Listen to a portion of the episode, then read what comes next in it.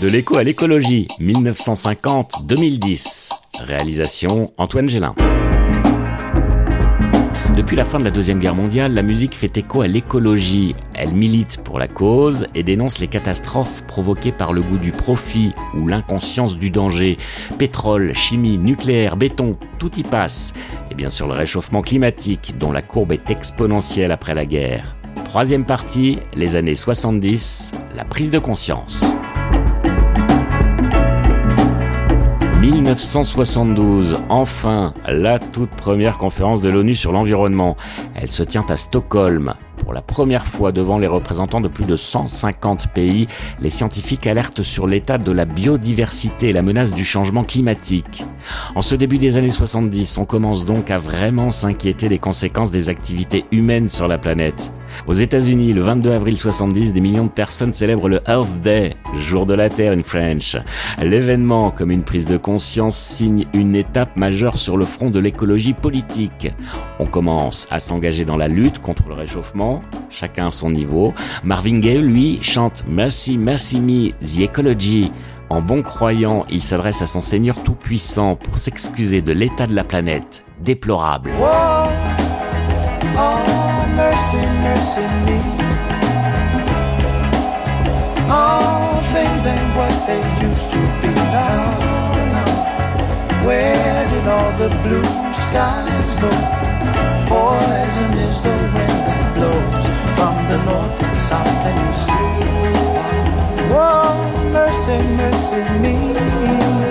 Au cours de cette décennie, une prise de conscience collective se produit et certains pays, dont la France et les États-Unis, font des efforts. Parallèlement, l'écologie devient un thème récurrent dans la musique. La pollution atmosphérique, le nucléaire, la guerre écologique de masse menée en Asie du Sud-Est, où les effets de l'agent orange sont encore effrayants aujourd'hui. Autant de sujets mobilisateurs dans les années 70. Des 70s, on retiendra par exemple Johnny Mitchell et son Big Yellow Taxi.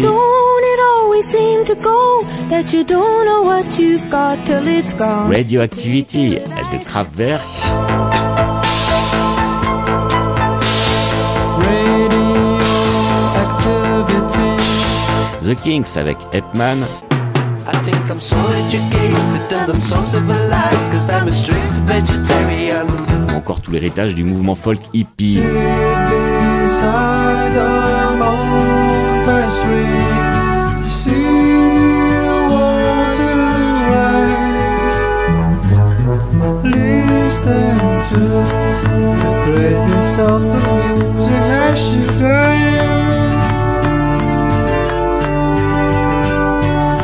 Mouvement longtemps tourné en ridicule. Ah, ils sont capables de tout. Et s'ils plantaient du hachis dans votre champ Quoi Du hachis ils s'installent dans un champ et ils font leur petit carré de hachis. On lit ça tous les jours dans les journaux. En tout cas, pas de hippies sur le territoire de la commune. Ce n'est pas Katmandou ici. Mais à qui Jean-François Bizot, créateur de Radio Nova entre autres, rendra finalement justice? Quand on se reporte à l'origine du mot, ça voulait dire, euh, dans le vocabulaire du jazz dans les années 40, ça voulait dire euh, petit blanc qui comprend rien au jazz. L'origine du mot hippie quand même, arrêter de déconner.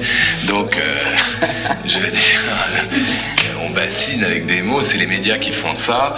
Euh, les hippies, c'était pas homogène. Il y en avait qui étaient des, techniciens fous.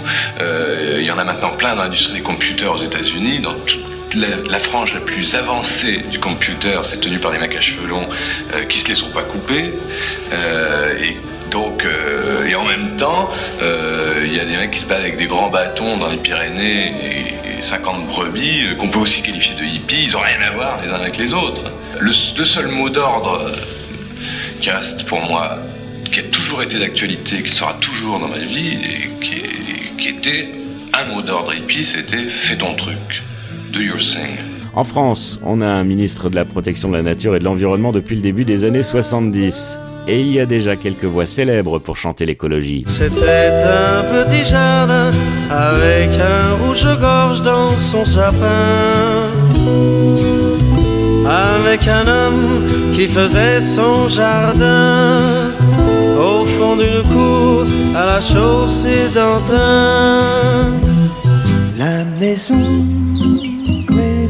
fontaine couverte de vignes j'ai de toiles d'araignée.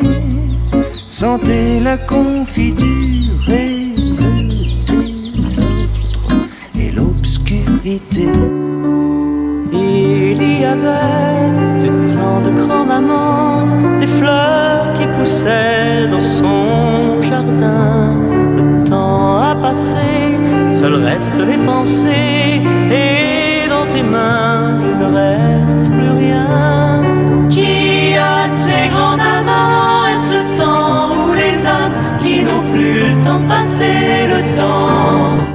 Ferrer, Polnareff, tous évoquent la pollution, le béton et les dangers de la surconsommation.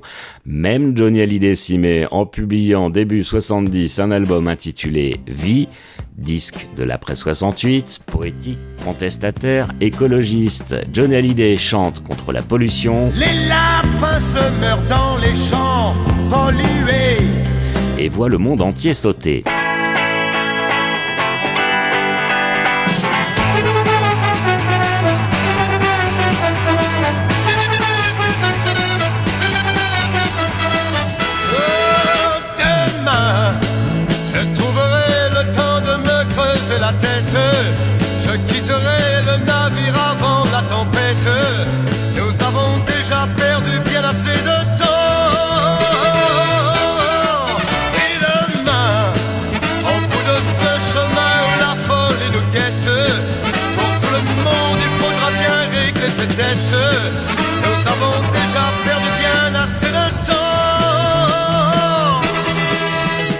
Milieu des années 70, les catastrophes s'enchaînent. Céveso et sa dioxyde mortel en 76. 12h40, un réacteur explose dans une usine de produits chimiques. Le nuage épais et malodorant qui se dégage est mortel. 11 communes proches de Milan sont touchées par la dioxine, un vrai poison. Suivi deux ans plus tard par la marée noire de l'Amoco Cadiz, massive la marée. Je ferai n'importe quoi pour du pétrole.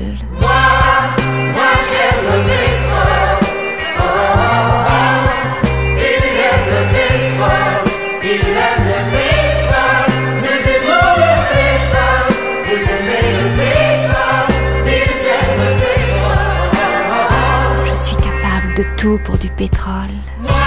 Jean-Yann dans ses œuvres, Jean-Yann qui en 1977 dénonce un enfer automobile dans un feuilleton radio sobrement intitulé L'Apocalypse est pour demain.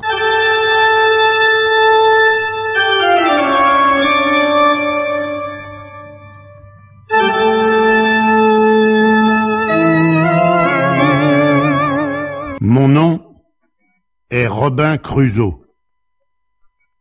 Je ne sais pourquoi j'enregistre ce récit personne ne l'entendra jamais. Ou alors quelque explorateur venu d'une lointaine planète, puisqu'il n'y a plus personne sur cette terre.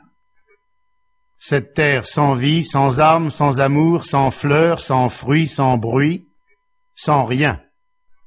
Cette terre sur qui tout avait si bien commencé avant la civilisation automobile. L'apocalypse, la vraie, est évité de justesse en 1979 autour de la centrale nucléaire de Three Miles Island. La population civile est alors directement concernée par des dégagements radioactifs.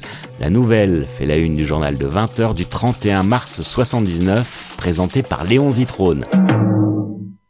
Mesdames et messieurs, bonsoir. Nous ouvrirons cette édition par l'incident ou l'accident nucléaire aux États-Unis. Première question, qu'est-ce qui s'est passé? Eh bien, une panne s'est produite dans la centrale nucléaire Three Mile Island à Harrisburg, non loin de Philadelphie. Une turbine s'est grippée, un jet de vapeur s'est échappé, instantanément la centrale s'est arrêtée. C'était mercredi soir et depuis lors, il y a eu plusieurs autres rejets de vapeur d'eau radioactive sans qu'on puisse les dominer, c'est-à-dire les empêcher. Le gouverneur de l'État de Pennsylvanie a pris peur et à toutes fins utiles, après avoir hésité d'ailleurs, il a conseillé aux femmes enceintes et aux enfants de quitter la ville pour quelque temps. Dès la rentrée 79, le Muse, Musicians United for Safe Energy, organise une série de concerts au Madison Square Garden. Les No Nukes réunissent entre autres Crosby, Still Nash, Bruce Springsteen, Tom Petty and the Heartbreakers, ou encore le duo Joy Ryder Elvis Davis pour un titre punk totalement anti-nucléaire.